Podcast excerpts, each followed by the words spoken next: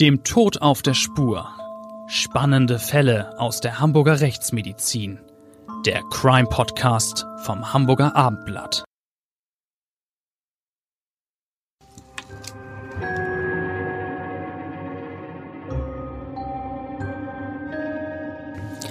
Moin und herzlich willkommen zu unserem Abendblatt Crime Podcast. Ich bin Gerichtsreporterin Bettina Mittelacher und wie immer freue ich mich mit meinem Dauergast, Rechtsmediziner Klaus Püschel, über einen wirklich spannenden Kriminalfall zu sprechen.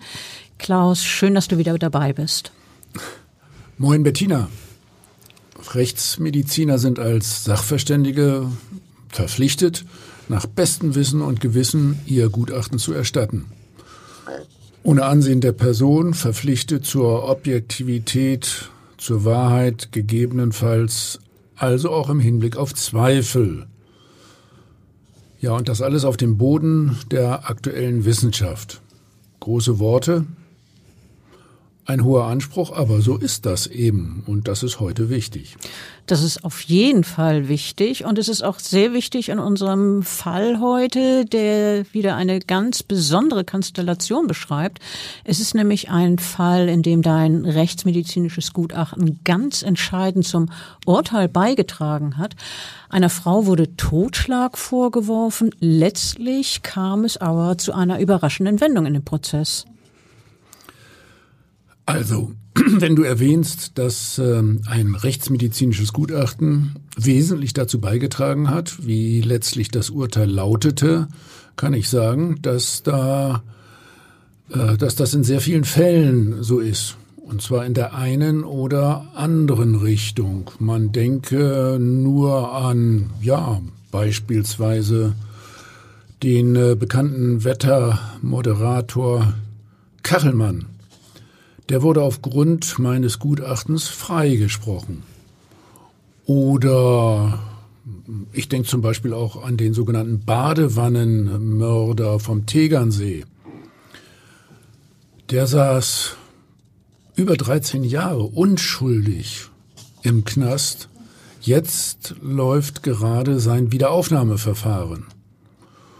Und äh, nehmen wir das Beispiel Kindesmisshandlung da tragen die Rechtsmediziner meist sehr entscheidend äh, zur Verurteilung der Täter bei. Also man kann dann demnach getrost sagen, dass Rechtsmedizin wirklich überragend wichtig ist. Du aber nimmst mir die Worte aus dem Mund, aber ich darf das ja so nicht sagen. ich darf das aber sagen. Rechtsmedizin ist wirklich überragend wichtig, aber ähm, diese Überzeugung habe ich ja schon lange gewonnen. Ähm, worum geht es denn in unserem heutigen Fall? Begeben wir uns mal gedanklich in das Wohnzimmer eines Hamburgers. Es ist der 22. November 2018, mitten in der Nacht. Der Hamburger und seine Freundin haben gerade eine heftige Auseinandersetzung gehabt und nun steht die Frau mit einem blutigen Messer in der Hand da. Nicht weit von ihr entfernt liegt ihr Lebensgefährte, tödlich verletzt durch einen Stich ins Herz der erste Gedanke ist doch dann eigentlich, dass es kein Zufall gewesen sein kann, oder Klaus, sondern dass da jemand aktiv zugestochen hat, vielleicht sogar einigermaßen zielgerichtet? In der Regel ist das so. Das zeigt die Erfahrung in der Rechtsmedizin. Äh, und in der Tat ein Messer in der Herzregion, ja, eingestochen in den Brustkorb, das bedeutet schon in aller Regel Tötungsabsicht. Hier aber in unserem Fall hat die Frau immer behauptet, dass es anders war, als man vielleicht annehmen würde. Übrigens, das behaupten die Täter oft, aber das sagen wir gleich ja nochmal. Okay, ich schilder erstmal weiter den Fall. Erstmal vorweg. Wenn denn die Frau Inge R., ihr wirklicher Name ist aber ein anderer. Also, Inge R. hat beteuert, dass sie ihren Partner nicht töten wollte. Die 27-Jährige hat die Ereignisse vom 22. November aus diesem Jahr 2018 vielmehr als tragisches Unglück bezeichnet. Sie hat sogar über ihren 46 Jahre alten Lebensgefährten gesagt, er ist mir ins Messer gelaufen. Also wenn ich äh, respektlos bin, dann sage ich, das sagen die Täter fast immer so. Naja, ähm, also in diesem Fall gingen die Ermittlungen zunächst äh, in eine ganz andere Richtung. Da bestand nämlich von Seiten der Polizei der Verdacht, dass die Frau ihren Lebensgefährten im Streit, ja, ge bewusst gezielt getötet hat. Ja, und entsprechend kam es dann ja seinerzeit auch zur Anklage, wegen derer sich die Frau später im Prozess vor dem Schwurgericht verantworten musste. Der Vorwurf der Staatsanwaltschaft war folgender. Im Zuge ihrer Auseinandersetzung habe die 27-Jährige auf den Oberkörper ihres Partners eingestochen. Dabei soll sie dem Messer mit dem Messer mit einer Klingenlänge von 8,5 Zentimetern so wuchtig zugestoßen haben, dass die Klinge das Brustbein des Opfers durchstieß und den Herzbeutel zerfetzte. Kurze Zeit später erlag der 46-Jährige seinen schweren Verletzungen. Da geht natürlich gleich die Frage an den Experten, ein Stich ins Herz. Da denkt der medizinische Laie, dass so eine Verletzung eigentlich immer und grundsätzlich tödlich sein müsste, oder? Klar, das stimmt. Jedenfalls meistens. Wenn der Stich ins Herz eine der Herzhöhlen eröffnet oder die äh, wirklich sehr großen, voluminösen, herznahen Blutgefäße verletzt, hat das Opfer wenig Überlebenschancen. Das führt zu einer sehr starken und sehr schnellen Blutung und dann zum nachfolgenden Herzversagen. Man äh, muss schon sehr viel Glück haben, indem das Herz beispielsweise nur äußerlich angeritzt wird. Kommen wir zurück zu dem Prozess, Bettina, äh, und zu dem, was die Angeklagte ausgesagt hat. Äh, du hast das Verfahren doch verfolgt, oder? Na klar, das war ja auch ein wirklich spannendes, ungewöhnliches Verfahren.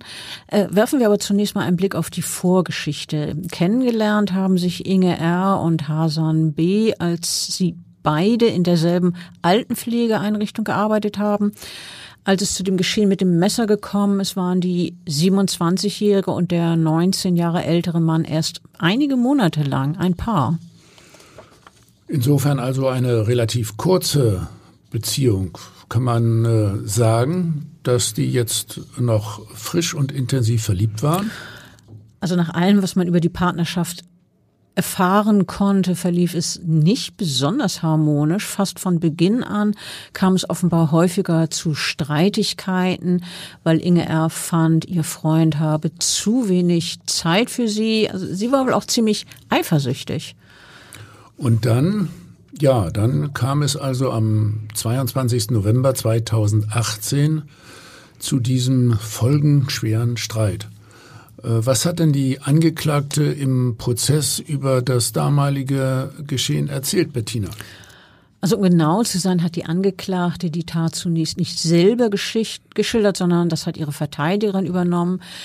Und die Anwältin hat gesagt, der Tatvorwurf sei unbegründet. Sie hat nicht absichtlich zugestoßen. Sie hat das Messer nur in die Hand genommen, weil sie zuvor mit einer Schere angegriffen worden war. Also, äh, wenn ich das mal als Rechtsmediziner formuliere, äh, es ging um eine Verteidigungshaltung äh, zum Schutz vor einem Angriff des Mannes? Genau.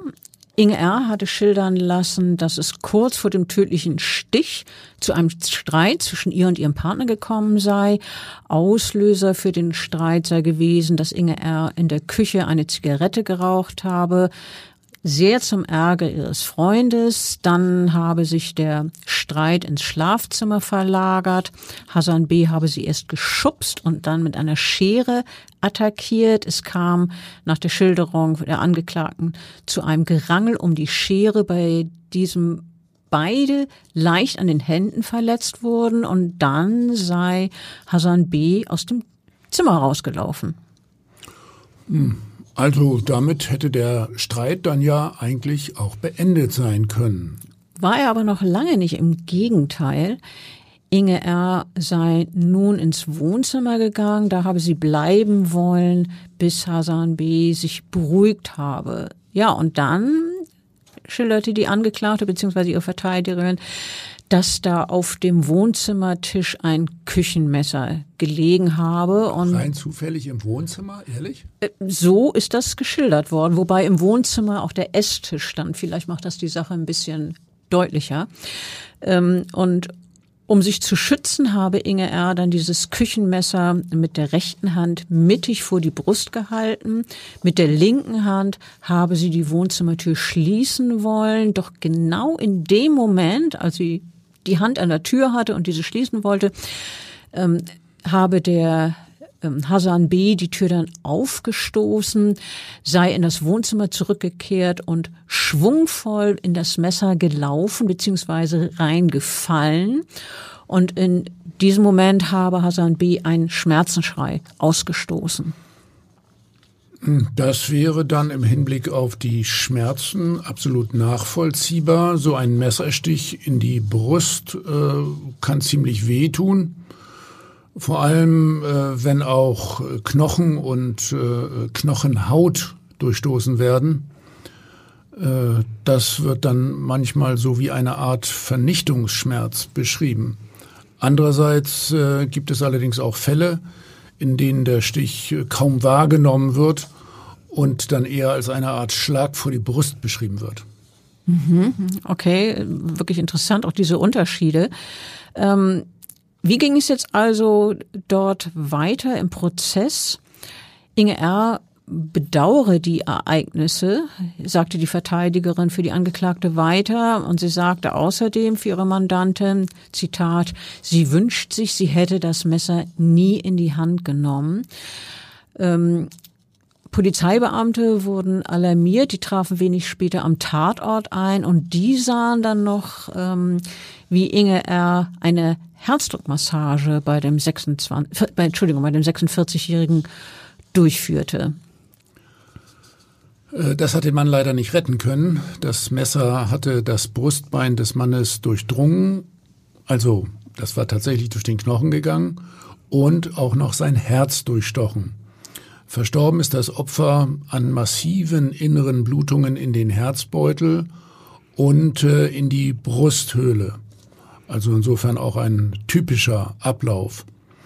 Aber um auf die eigentliche Tat zurückzukommen, es soll also ja sozusagen ein Anstoß gegen das Messer mit äh, erheblicher Wucht gewesen sein. Das ist natürlich ein wichtiges Detail. Äh, das lässt darauf schließen, dass dieser Hassan B. zumindest, wenn man der Schilderung der Inge R. folgt, das äh, Messer wohl gar nicht oder in der Eile jedenfalls nicht richtig optisch wahrgenommen hat. Also der hat das gar nicht gesehen, sonst wäre er ja wohl kaum weitergelaufen, oder? Ja, so würde ich das auch werten. Aber ähm, ich bin mit der Schilderung der Tat auch noch nicht zu Ende. Inge R. bzw. ihre Verteidigerin haben es so weiter erzählt. Hasan B. habe, nachdem er sich quasi selber mit dem Messer aufgespießt habe, seine Partnerin wieder von sich weggestoßen und dabei sei das Messer aus der Wunde herausgezogen worden. Er habe sich umgedreht und sei wortlos ins Schlafzimmer gegangen. Ähm, was mich wundert, Klaus, der Mann war doch unglaublich schwer verletzt. Und dann konnte er noch gehen? Das kann durchaus zutreffen. Die äh, Handlungsfähigkeit äh, des Opfers kann bei Herzstichverletzungen durchaus noch eine Zeit lang äh, erhalten bleiben. Das hängt vor allem davon ab, wie schnell es mit dem Blutverlust geht. Also ich habe schon Fälle ja gesehen, selber bearbeitet, bei denen es dann hieß, das Opfer einer Herzstichverletzung sei noch 100 oder 200 Meter weit weggelaufen. Okay, das ist also plausibel, dass er diese einigen Schritte noch gegangen ist.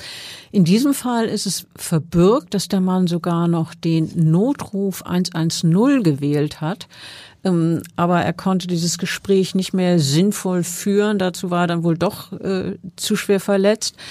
Ähm, das Gespräch wurde unterbrochen. Die 27-Jährige habe dann selber nur etwa eine Minute später in einem zweiten Notruf, diesmal nicht über 110, sondern 112, Rettungskräfte alarmiert und noch versucht, ihren Partner zu reanimieren, letztlich vergeblich, du hast das vorhin schon erwähnt.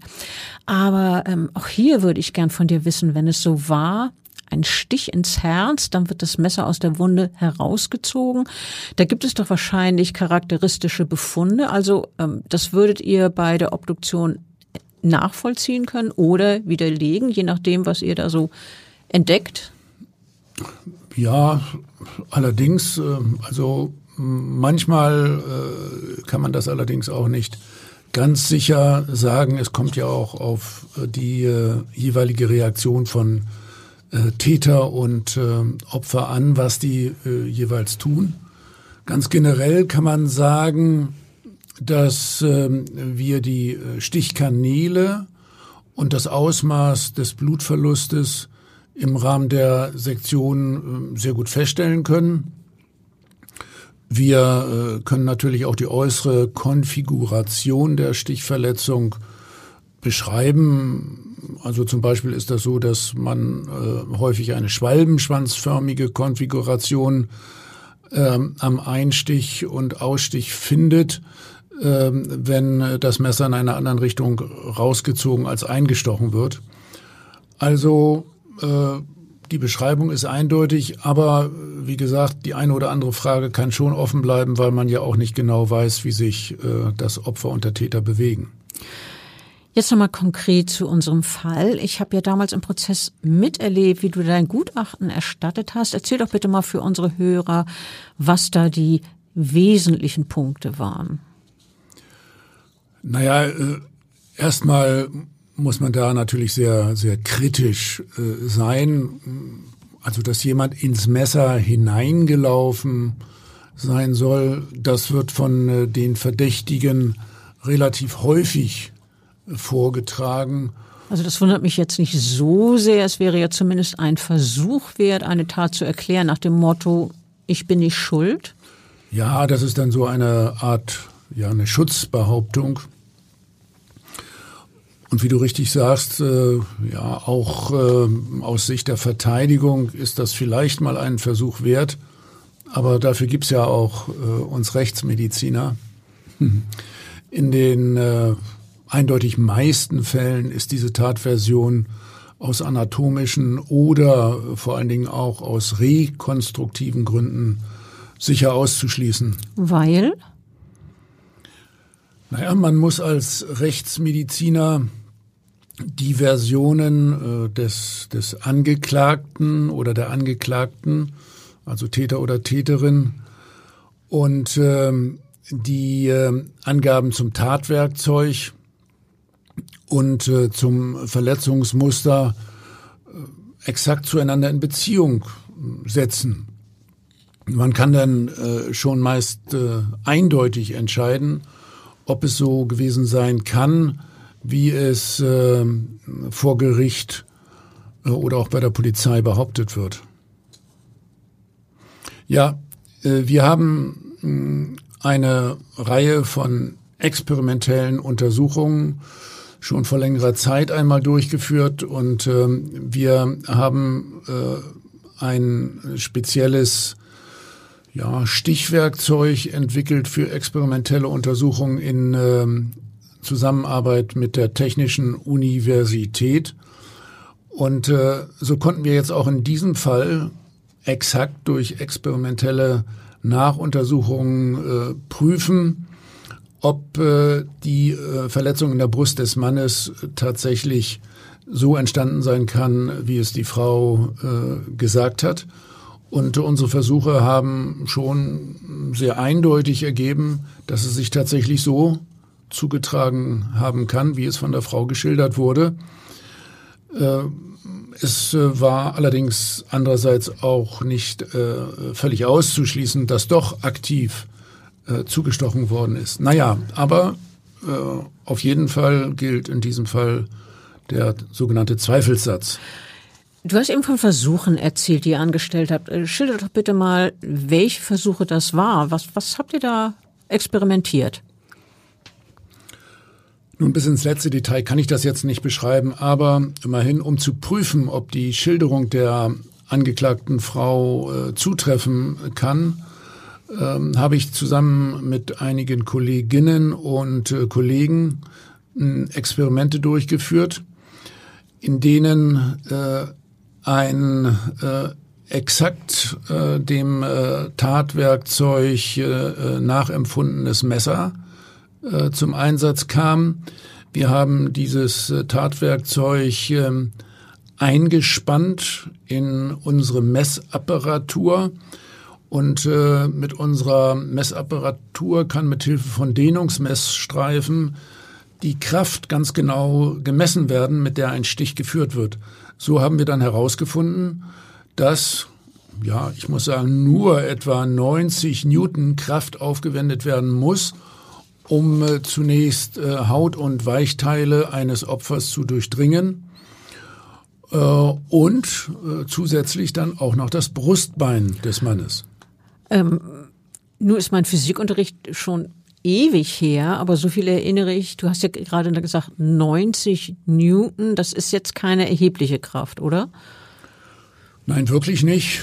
90 Newton, äh, das ist eine vergleichsweise äh, geringe Kraft, die beispielsweise ja auch ein kleines Kind aufbringen kann. Äh, keineswegs muss man dafür, um diesen Ausdruck hier noch einmal zu gebrauchen, also keineswegs muss man wuchtig zustoßen wenn man so eine Graduierung vornimmt, leicht, mittel oder, oder starke Einwirkung, dann ist die äh, Kraft, die hier aufzuwenden ist, eher in der Größenordnung leicht bis mittel. Äh, Im Rahmen unserer Versuche haben wir hm, ein menschliches Brustbein äh, an einem Sandsack befestigt. Und äh, wenn dieser Sandsack mit dem Knochen dann lediglich leicht in Richtung des Messers pendelte, äh, dann äh, hat das Messer den äh, äh, Knochen nicht durchdrungen, aber im nächsten Experiment, bei dem der Sandsack dann äh, leicht geschoben wurde, beziehungsweise auch ähm, aktiv eingestochen wurde, dabei ist das Brustbein dann ja leicht bis mittel durchdrungen worden, also mit leichter bis mittlerer Kraft.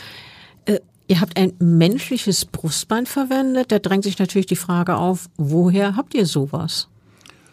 Nun, äh, für äh, wissenschaftliche, äh, experimentelle Untersuchungen äh, stehen äh,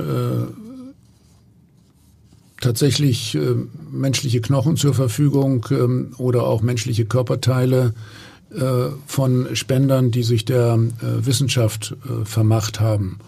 Und ähm, daneben führen wir natürlich manchmal auch Experimente mit Knochen und Weichteilen vom Schlachthof durch, je nach Sachlage.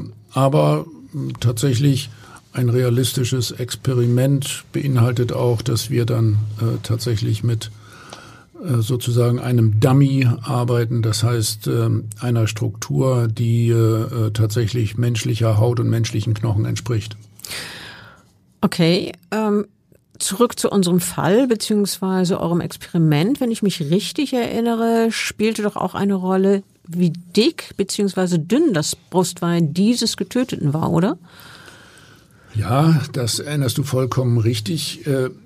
Es kommt natürlich immer sehr auf die individuelle Situation an. Deswegen ist es auch bedeutsam, dass wir normalerweise von allen Toten äh, computertomografische Untersuchungen zur Verfügung haben. Das ist ja bei uns heutzutage eine Routinemaßnahme. Mm, und äh, so wussten wir in diesem speziellen Fall, dass äh, dieser Mann ein Brustbein von vergleichsweise geringer Knochendichte hatte ja, wir hatten ja eine Computertomographie von diesem Knochen. Äh, das war nur knapp einen Zentimeter dick. Eigentlich hat das menschliche Brustbein eine Durchschnittsdicke von eher etwas über einem Zentimeter und einer sehr und hat dann auch eine sehr kompakte innere und äußere Knochenschicht. Also äh, hier war eine Situation äh, gegeben mit besonders leichtem Brustbeinknochen. Und äh, um das entscheidende Ergebnis, die entscheidende Erkenntnis aus unseren Experimenten nochmal in aller Deutlichkeit zu wiederholen. Hier in diesem Fall kann es durchaus so gewesen sein, dass das spätere Opfer regelrecht in das Messer hineingelaufen oder hineingefallen ist, äh, wenn äh, die Täterin das Tatwerkzeug äh, vor ihrem Körper festgehalten hat, wenn es in Richtung des in das Zimmer hineinstürzenden Mannes gezeigt hat und dieser Mann mit seiner Brust dann eben dagegen gelaufen ist. Also die Staatsanwaltschaft schien aber gleichwohl davon überzeugt zu sein, dass Inge R. wegen Totschlags verurteilt werden müsse. Die, die Staatsanwaltschaft hat nämlich trotzdem sieben Jahre Haft gefordert, also wegen Totschlags. Die Verteidigung hat aber auf Freispruch plädiert. Äh, nun, die äh, Position äh, der Staatsanwaltschaft ist natürlich in erster Linie die des Anklägers und ähm, der Ankläger sucht zwar auch entlastende Momente, aber es geht ja vor allen Dingen auch um das Durchsetzen der Anklage. Letztlich ist das Gericht in seinem Urteil aber eindeutig und vollständig den Ausführungen der Rechtsmedizin, also äh, unserem Gutachten, was ich da vertreten habe, gefolgt. Und die Angeklagte ist jetzt äh, tatsächlich vom Vorwurf des Totschlags freigesprochen worden. Ja, ich erinnere das noch. Ich erinnere auch noch, was die Vorsitzende Richterin sagte. Ich habe mir das natürlich auch damals Notizen gemacht. Da habe ich jetzt noch mal reingeschaut. Die Richterin sagte, der Tod des Verstorbenen ist Ausdruck und Ende einer tragisch geführten Beziehung gewesen. So hat die Vorsitzende Richterin das in der Urteilsbegründung formuliert. Die Behauptung der Angeklagten, dass die Tat nicht beabsichtigt, sondern vielmehr ein Unglück gewesen sei, die sei nicht zu widerlegen, meinte die Richterin weiter. Ein Unfallsgeschehen, das kein sorgfaltswidriges Verhalten der Angeklagten beinhalte, sei nicht auszuschließen. Ähm, die Einlassung, jemand sei einem anderen ins Messer gelaufen, höre man häufig und ist selten geneigt, ihr zu folgen, sagte die Richterin weiter. Und Zitat, hier ist es aber anders. Naja, äh, das sind sozusagen meine Worte, dem habe ich wirklich jetzt nichts mehr hinzuzufügen. Kommt extrem selten vor, kann ausnahmsweise aber tatsächlich mal so passieren. Ja, deine Worte, äh, du hast es eben gesagt, äh, von der Richterin zumindest dem Sinn nach, ganz genau. Aber eben dieser Sinn äh, dessen, von der Aussage, ist ja nun ganz entscheidend. Mit anderen Worten, es kann ein Unglücksfall gewesen sein, wie Inge R. es erzählt hat. Auch äh, wenn Zweifel blieben, sagte die Vorsitzende weiter, spreche für einen Unfall auch dass die Angeklagte das Kerngeschehen, also dieses wirklich eigentlich ins Messer fallen beziehungsweise ins Messer ähm, laufen, von Anfang an so geschildert hatte. Äh, nun ja, das ist ja nicht äh, Rekonstruktion, also im engeren Sinne keine Rechtsmedizin, aber ich gebe auch zu bedenken, da gab es ja auch noch die Notrufe, die nahelegen, dass die Inge R. sich wirklich bemüht hat, ihren Freund noch durch Herzmassage das Leben zu retten, oder Bettina? Also das stimmt. Äh, und der Notruf, den Inge R. sehr kurze Zeit nach dem Messerstich abgesetzt hat, der stützt ihre Behauptung, dass es sich um einen Unfall gehandelt habe. Erzähl mal, was ging denn äh, aus diesen Notrufen so im Einzelnen hervor? Nee, also grundsätzlich ist es ja so, dass Notrufe aufgezeichnet werden und äh, deshalb weiß man auch genau, was Inge R. damals gesagt hat, nämlich wir beide haben uns gestritten, er hatte eine Schere in der Hand, ich habe Messer gegriffen und er ist mir ins Messer gefallen. Also im Prinzip äh, von Anfang an das, was sie auch später im Prozess gesagt hat. Und weil sie äh, diese Schilderung sehr früh genau so abgegeben hat, ging das Gericht davon aus, dass das äh, möglicherweise auch wirklich so war. Also das spielte zweierlei eine Rolle. Erstens hielt die Kammer es eher für unwahrscheinlich, dass sich die Angeklagte in nur wenigen Momenten nach dem Messerstich diese Unfallvariante ausgedacht hat. Also dass das, dass es ganz anders war und dass sie mal ganz schnell eine Geschichte konstruiert hat. Dafür ging das einfach alles zu schnell. Außerdem ist dem Notruf zu hören, dass Inge R. wirklich extrem aufgeregt war, gewissermaßen in einem Ausnahmezustand und sie hat sich offenbar sehr um ihren Lebensgefährten auch gesorgt. Naja, und zusätzlich äh, auch noch aktiv äh, mehrere Minuten lang versucht, unter Anleitung der Notrufzentrale diesen Mann äh, durch Herzmassage wiederzubeleben. Äh, wie muss ich mir das eigentlich vorstellen? Die Mitarbeiterin in der Notrufzentrale beziehungsweise der Mitarbeiter erklärt dann am Telefon haarklein, wie man beispielsweise eine Herzmassage vornimmt oder um einen anderen Fall zu konstruieren, wie man einen Druckverband anlegt und derjenige, der da bei dem Schwerverletzten ist, der macht das nach oder so ist es dann wohl? Ja, so, so würde das äh, laufen, wenn es denn gut läuft. Natürlich äh, ähm, sind viele Personen am Telefon dann auch so aufgeregt, dass sie das nicht richtig mitkriegen, was äh, aus der Zentrale äh, da an Anweisungen erfolgt. Aber ich weiß äh, aus anderen praktischen Fällen tatsächlich, dass das manchmal auch sehr gut äh, klappt. Ich weiß auch, die Leute in der Notrufzentrale sind äh, darin sehr gut geschult, äh, die äh, jeweils erforderliche Rettungsmaßnahme mit einfachen Worten schnell so zu erklären, dass das auch ein Laie relativ gut nachvollziehen und danach handeln kann. Ähm, entscheidend für die Wertung des Gerichts an unserem heutigen Fall und letztlich den Freispruch für die Angeklagte war ja auch noch dein Sachverständigengutachten. Die Richterin betonte damals in der Urteilsbegründung, dieses Gutachten sei nachvollziehbar und überzeugend gewesen ähm, und dass die tödliche Verletzung des Opfers wirklich so geschehen sein kann, wie die Angeklagte es behauptet hat. Ja, äh, also das ist natürlich für einen Rechtsmediziner eine gewisse Bestätigung äh, wenn äh, das Gericht die gutachterlichen Ausführungen als nachvollziehbar und überzeugend bezeichnet. Ja, und damit äh, wären wir dann auch wieder bei der Aussage, die ich schon zu Beginn unseres Podcasts gemacht habe. Rechtsmedizinische Erkenntnisse, rechtsmedizinische Wissenschaft, Experimente, tragen häufig ganz entscheidend zu einer Bewertung eines Falles bei.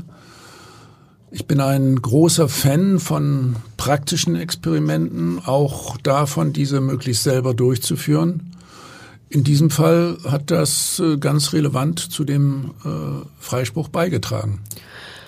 Allerdings hat die Vorsitzende Richterin der Angeklagten noch eines mit auf den Weg gegeben. Sie sagte nämlich, Zitat, es wäre besser gewesen, sie hätten, statt zum Messer zu greifen, die Wohnung verlassen und die Polizei gerufen. Ja, wohl wahr. Also das, das kann ich natürlich nur unterstreichen. Äh, ich denke, äh, das würden wir beide sofort äh, ähnlich formulieren und unterschreiben, oder? Ganz bestimmt. Ähm, bei einer Sache, die du vorhin erwähnt hast, möchte ich aber zum Schluss nochmal nachfragen. Du hast doch gesagt, dass man häufiger von Verdächtigen hört, dass das Opfer ins Messer gelaufen sei. Ähm, und in der Regel sei diese Behauptung zu widerlegen. Aber es gibt äh, neben unserer heutigen Geschichte, über die wir uns unterhalten haben, einen weiteren Fall, in dem wirklich jemand ins Messer gelaufen ist, oder? Ähm, also das will ich hier gar nicht so weit ausführen, aber ich, ich habe tatsächlich äh, im Zusammenhang mit äh, ja, Messerstichen ins Herz, Messerstichen in die Brust eine sehr umfangreiche Literaturauswertung äh, getätigt und ähm, auch ähm, viele experimentelle äh, Untersuchungen äh, versucht nachzuvollziehen. Also aus meiner Sicht hat sich nur in einem weiteren mir bekannten Fall äh, eindeutig ergeben, dass äh, das Opfer tatsächlich ins Messer hineingelaufen ist. Das war auch ein Hamburger Fall. Hm, wie der Zufall so spielt, Duplizität der Ereignisse. Damals ähm, war ein 14-Jähriger tödlich verunglückt, als er in ein Messer hineingelaufen war, das seine Mutter in der Hand gehalten hatte. Äh, daran erinnere ich mich tatsächlich noch. Ja, das war hier in Hamburg äh, im Jahr 2007. Ja, ihr habt äh, im Abendblatt über diesen Fall sehr ausführlich berichtet. Und äh, da waren am Anfang natürlich auch wieder Zweifel äh, wie dieser hm, Herzstich zustande gekommen ist. Und das war wirklich ein furchtbares Unglück. Die Mutter war gerade dabei, in der Küche den Geschirrspüler auszuräumen. Sie ärgerte sich äh, etwas darüber, dass ihr Sohn äh, einfach nicht rechtzeitig zum, zum Essen kam und äh, rief dann laut nach ihm. Und äh, der Sohn kam aber äh, nicht gleich. Deswegen ging sie dann äh, zur Küchentür, um noch einmal nachdrücklich nach ihm zu rufen. Und dabei hatte sie dann äh, noch zufällig ein Messer in der Hand, das sie gerade aus der Spülmaschine äh, geholt hatte. Und äh, die Frau hielt es vor sich. Sie selber war übrigens äh, stabil gebaut. Und der Sohn ist tatsächlich ganz schnell um die Ecke gelaufen durch die offene Küchentür, ohne irgendwo genau hinzugucken. Und dort stand die Mutter und äh, ja, äh, er ist tatsächlich der Mutter sozusagen in die Arme gerannt und da hatte sie das Messer. Und auch dieser Junge war nicht zu retten? Leider nicht, keine Chance. Die äh, Stichverletzung äh, ging tatsächlich direkt in die Herzregion. Die Körperhauptschlagader war verletzt. Die Ärzte im Universitätsklinikum Eppendorf haben noch stundenlang um sein Leben gekämpft, aber leider konnte dem 14-Jährigen nicht mehr geholfen werden. Auch damals passten die Ergebnisse der äh, Untersuchungen, die wir an dem Toten vorgenommen haben, also unsere Sektionsbefunde, zu der Version, die die Mutter geschildert hatte. Ja, äh, und wir haben auch in diesem Fall äh, äh, experimentelle Untersuchungen durchgeführt unter Berücksichtigung der Anatomie des toten Jungen. Und unser Ergebnis war, dass tatsächlich alles auf ein Unglück hindeutete. Ja, ein sehr tragisches Unglück. Ja, so kann man das wohl auf jeden Fall sagen. Ein besonders tragisches Unglück. Ähm, ich finde wieder mal, aber ich bin natürlich nicht objektiv, dass wir hier äh, einen sehr, sehr äh, besonderen Fall geschildert haben. Also ich meine den Fall, mit dem wir uns hauptsächlich befasst haben, nämlich den von Inge R. und Hasan B. Und äh, dass es eben letztlich zum Freispruch gekommen ist. Und äh, ich kann nur sagen, ein Hoch auf die Rechtsmedizin. Ich darf das sagen. Ja, jetzt bin ich natürlich sprachlos. Also, dann äh, sage ich lieber Tschüss und sonst nichts mehr. Ja, bis zum nächsten Mal. Tschüss.